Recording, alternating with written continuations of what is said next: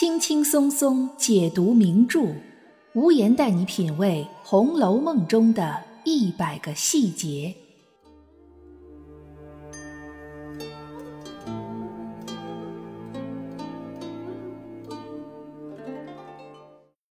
品读细节之美，发现别样红楼。大家好，我是暗夜无言，欢迎您收听《红楼梦》中的一百个细节。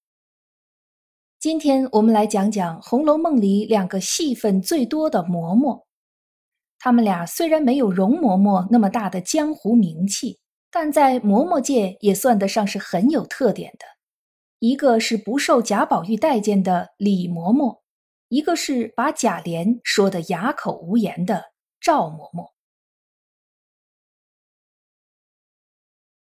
嬷嬷这个称呼在汉语里有三个意思。一指母亲，二是老年女性的通称，三是指奶娘、乳母。在《红楼梦》里，统一把少爷、小姐们的奶娘称为嬷嬷。在那个时代，嬷嬷几乎是在少爷、小姐们一生下来就承担了喂养的责任，一直到断奶为止。在这个过程中，嬷嬷很大程度上代替了亲生母亲，以至于在很多人心目中。嬷嬷比亲妈还要亲。清朝的末代皇帝溥仪吃奶娘的奶，一直吃到九岁。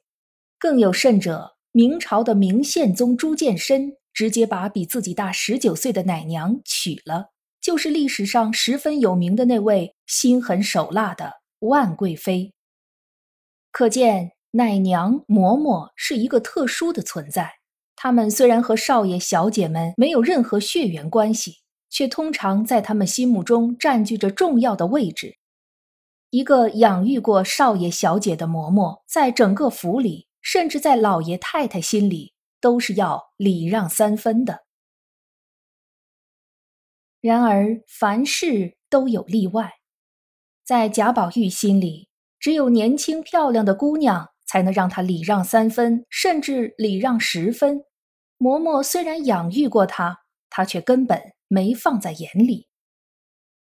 以前读红楼的时候，觉得贾宝玉的奶娘李嬷嬷啰里啰嗦的爱说教，还脸大不害臊的爱摆架子骂丫头，动不动就把宝玉留的点心和茶给吃了，甚至因为封路茶事件而导致欠雪被撵了出去。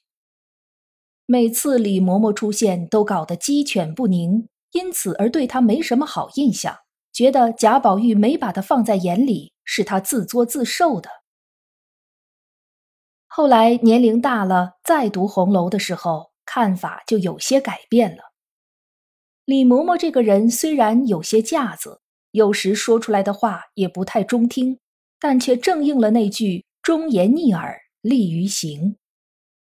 在贾宝玉这个十岁多点的青春叛逆期孩子眼里，恐怕一个老女人的任何好言相劝，对他来说都是魔音入脑。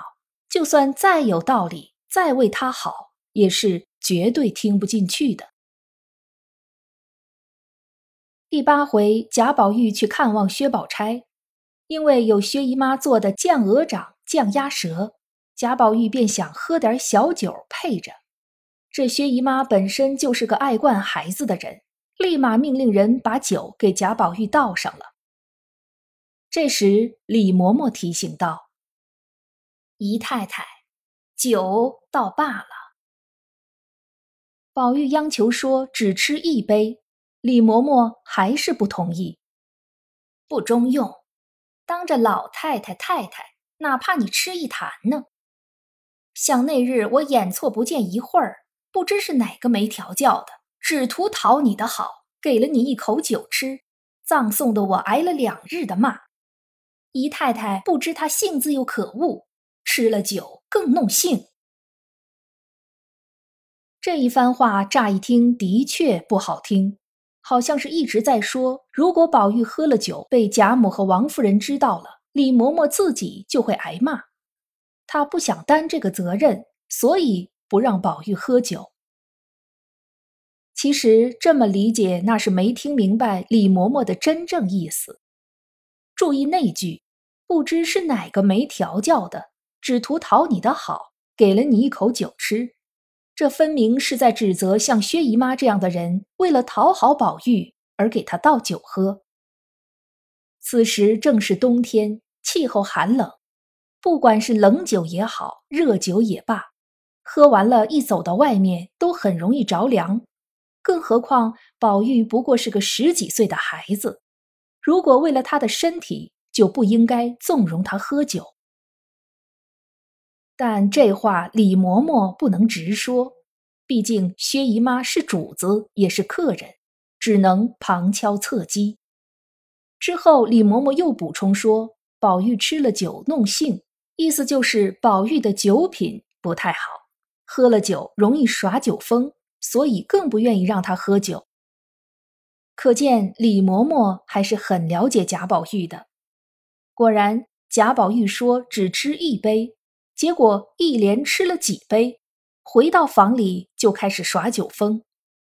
先是问丫头们李嬷嬷去哪儿了，然后便指责李嬷嬷道：“她比老太太还受用呢，问她做什么？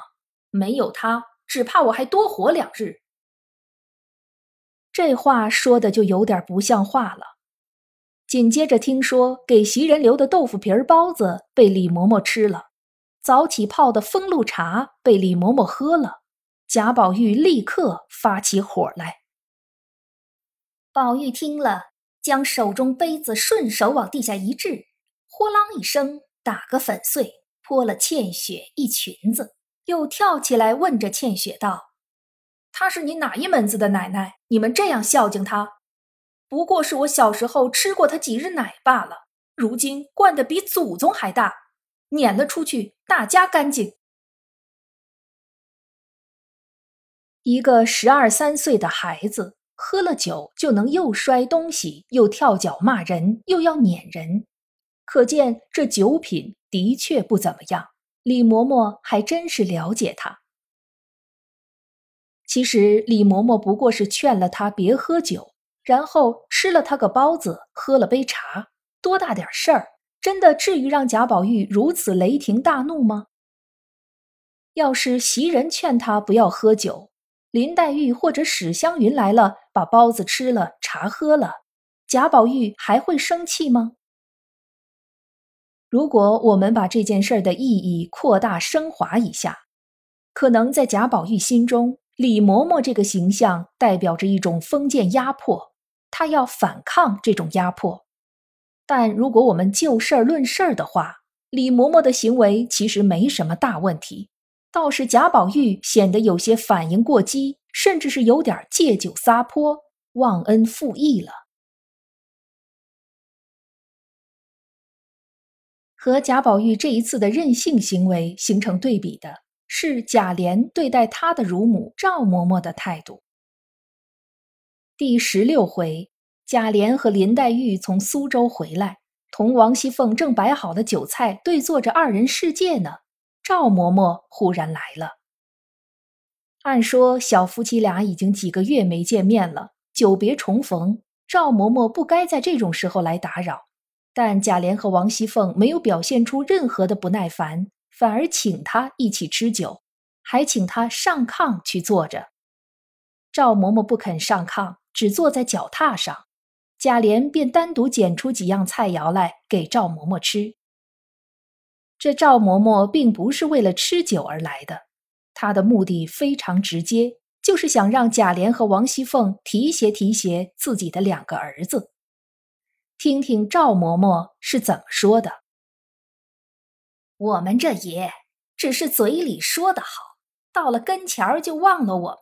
幸亏我从小奶了你这么大。”我也老了，有的是那两个儿子，你就另眼照看他们些，别人也不敢呲牙的。我再三的求了你几遍，你答应的倒好，如今还是造势，所以倒是来和奶奶说是正经，靠着我们爷，只怕我还饿死了呢。赵嬷嬷这几句话虽然是求贾琏和王熙凤办事，但说的却是倚老卖老。埋怨中带着讽刺，甚至还带着一句脏话：“造屎”，意思就是便秘，这不就是骂贾琏办事效率低的像便秘一样吗？面对这样一番不怎么好听的话，王熙凤的反应是连忙答应下来，顺便替自己的老公贾琏解释解释。而贾琏则一点也没生气，甚至还觉得有点不太好意思，用别的话给岔开了。都说贾琏身上缺点一大堆，但就这一点来说，还是比宝玉强的。毕竟贾琏心里是真的尊重自己的乳母，所以连带着媳妇儿王熙凤也不敢怠慢赵嬷嬷。反观贾宝玉没把自己的乳母当回事儿，所以底下的丫头们也就跟着讨厌李嬷嬷了。在《红楼梦》里，上了年纪的女性都没有什么太正面的形象。大概都是为了突出贾宝玉那珍珠和鱼眼睛的说法，为了显示封建伦理道德对女性的影响和摧残。幸好我们生活在现代社会，即便是四五十岁的女性，也可以成为乘风破浪的姐姐。如果是这样的姐姐去劝诫贾宝玉，不知道他又会有什么样的反应呢？大家对此有什么看法呢？可以在评论区给我留言，我们一起探讨。今天的节目到这里就结束了，感谢大家的陪伴收听，也欢迎您订阅关注本专辑。我是暗夜无言，让我们下一期再见。